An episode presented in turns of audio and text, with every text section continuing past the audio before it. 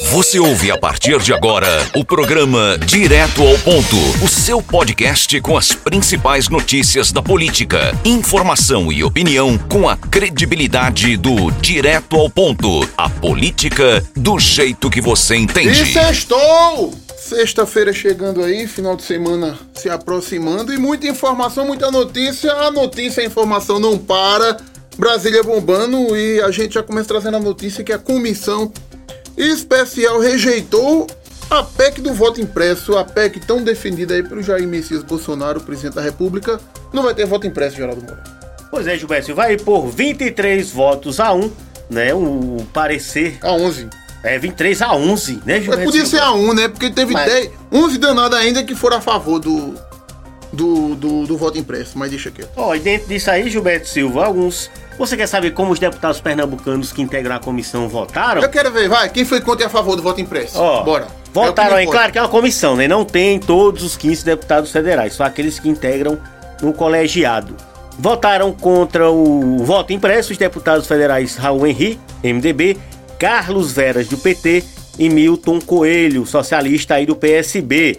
Embora seja titular da comissão, o deputado Volney Queiroz, do PDT, não participou da decisão, né? Que ele foi ocupado aí o seu lugar pela deputada aí do Acre, né? A Perpétua Almeida. Então todos, todos os deputados pernambucanos votaram contra o voto impresso. O Volney não sabia como votava, ou ia votar favorável e viu que ia perder. Então perdeu a hora, Gilberto. Deu uma sumida, foi? Perdeu a hora, perdeu a hora. Ah, foi? É Será? já postou em várias vezes nas suas redes sociais que ele era também Contra? é Ah, contrário. pois muito bem, Volney Queiroz. Estamos juntos contra esse absurdo O que é o voto você, impresso. O que é que você tem contra O voto impresso? ampliar as trans- não, não, é voto impresso. É voto impresso. Não é voto é impresso. voto impresso, É mais rapaz. um mecanismo, hã, né? diga, vai. De fazer auditoria e pegar aquele papelzinho que não leva pra casa, porque senão Bota lá ter- dentro da cunha. Senão ia ter o voto de cabresto, né? Ó, é Me dá um sapato pra eu votar em tudo. Tome o pé direito e o pé esquerdo você traz o voto impresso, auditável pra mim, pra eu ver. Aí eu dou o outro sapato, outro pé. Não, Um sapato, do jeito que né? dá tá bom demais. Isso é discurso de perdedor.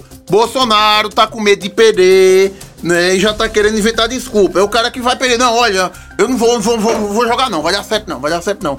Joga o jogo, rapaz. A democracia da gente é muito jovem, né? Pra gente tá perdendo, gastando energia aí com, com, com esse tipo de discussão, né? Vamos embora, deixa a bola rolar e vamos para as eleições de ano que vem. Ó, inclusive, aí várias repercussões, viu? Inclusive, é, vários grupos empresariais já divulgaram Sim. nota que, em tese, né, eles eram alinhados com o governo federal, mas disseram, ó, certas falas não é, contribuem, não colaboram em nada com a democracia, inclusive afetando os próprios índices econômicos, Gilberto Silva. E outra coisa também, a guerra do Bolsonaro com o STF, rapaz, Segue a todo vapor. foi que até foi o Barroso desmarcou, o Fux também desmarcou reuniões que tinha com o chefe dos três poderes por causa disso, viu, Gilberto Silva?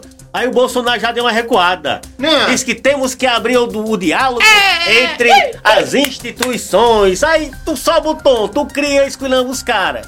Aí depois quando o melão começa a apertar, aí recua e diz que vamos abrir o diálogo. E os processos, as investigações que eles abriram, não vão voltar atrás, não, viu, Bolsonaro?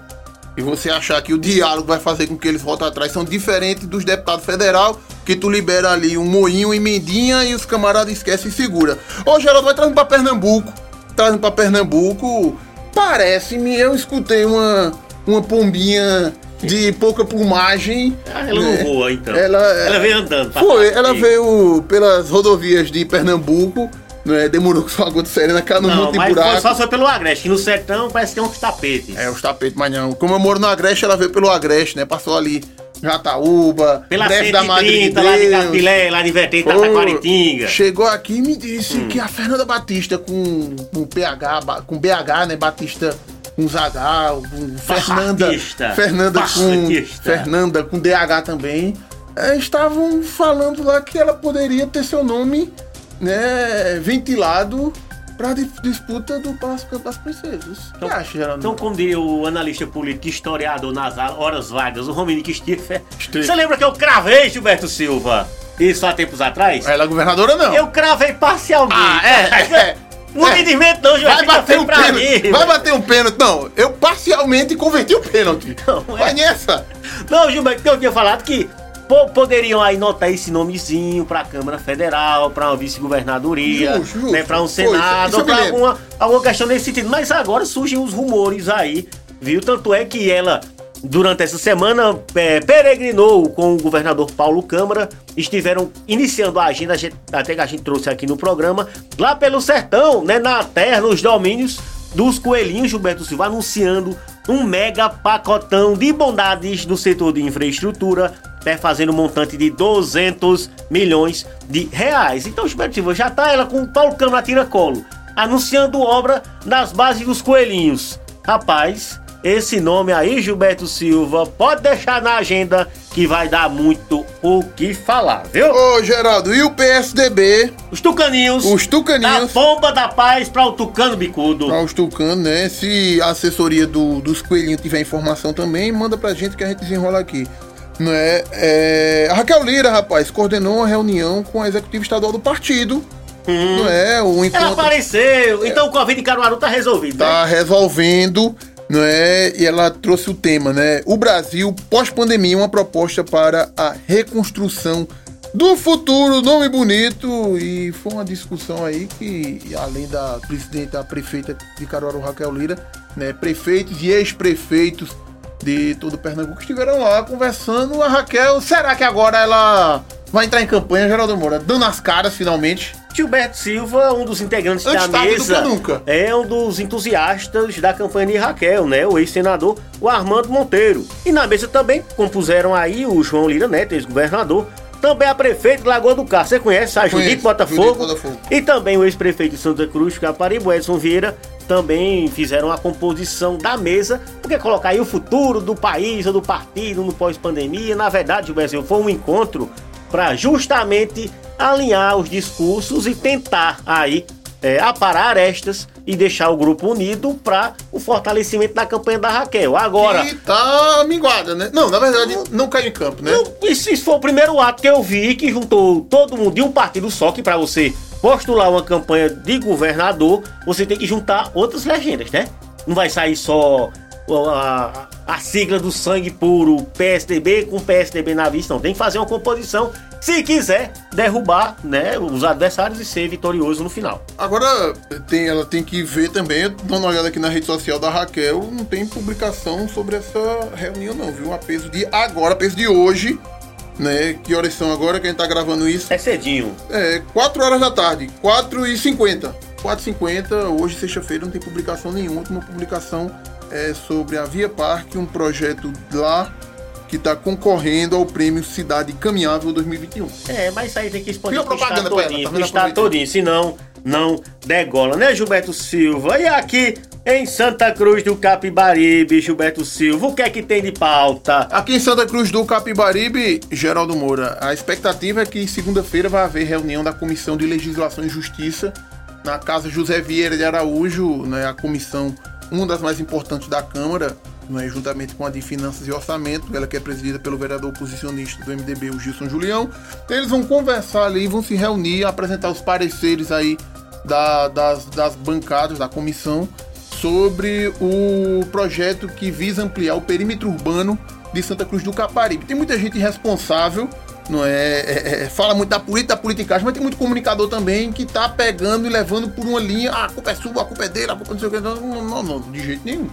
De jeito nenhum. Né? A gente tem que ter, realmente, tá acompanhando de verdade, né? ver é, desde uma formação de uma, de uma, de uma comissão para discutir, né? de um conselho, aliás, para discutir formações aí de audiências públicas, porque pronto, Vamos lá. Quem é contra o atacador em Santa Cruz do Caparibe? Ninguém. Ninguém. Eu acho que nem o pessoal do novo atacarejo, que seria um concorrente deles, são contra. Porque tem público para todo mundo, meu irmão.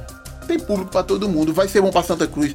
Vai gerar emprego, renda, desenvolvimento. Quanto mais empresas como essas chegando, mais empresas maiores irão chegar, Geraldo Moura. Mas tudo tem que ser feito no rito correto para que no futuro não haja alguma ação pública que encontrar ali uma falhazinha e embargue a obra. Não é? A gente viu aí na Câmara de Vereadores de Santa Cruz do Caparibe, vereadores, não é? É, é, aumento salarial de vocês, o piso salarial votado de forma equivocada. Aí chegou Tadeuzinho, doutor Tadeu, com a canetada baixou o salário de secretário, pre prefeito, vice-prefeito, vereadores e tudo isso por conta de um erro de procedimento. É preciso ter cuidado e seguir todos os ritos. Se vai demorar uma semana, um mês, 15 dias, dois meses, não importa. Tem que ser feito seguindo cada rito, Geraldo. E esse, dentro dessa questão do rito, Gilberto, ela pode ser lá na Serra do Eixo, na Palestina, pode ser às margens da P-160, pode ser no caminho do Pará, mas é óbvio, né? Ninguém é criança aqui nesse ramo da comunicação, que existem muitos interesses por trás aí, até interesses econômicos para que seja né, concretizado naquela localidade, Gilberto. Mas o que eu acho é, negativo é justamente deturpar É, esses fatos, né? Você fulanizar, dizendo que Cicrano é contra, Cicrano é contra o povo, é contra o povo da Palestina, e, não é bem assim. dos comunicadores, viu? E aqui eu abro uma aspa tamanho do mundo, porque quem checa, quem pega informação não é irresponsável, porque isso é um tema muito importante. Se a gente tiver um, um ouvinte, se a gente tiver um ouvinte e a gente trouxer informação irresponsável, a gente tá sendo irresponsável com uma pessoa que leva para outra, leva para outra, leva para outra, Geraldo. E a gente fica por aqui. Forte abraço, muita notícia, muita informação. Até a próxima. Você ouviu o podcast do Direto ao Ponto. Até a próxima.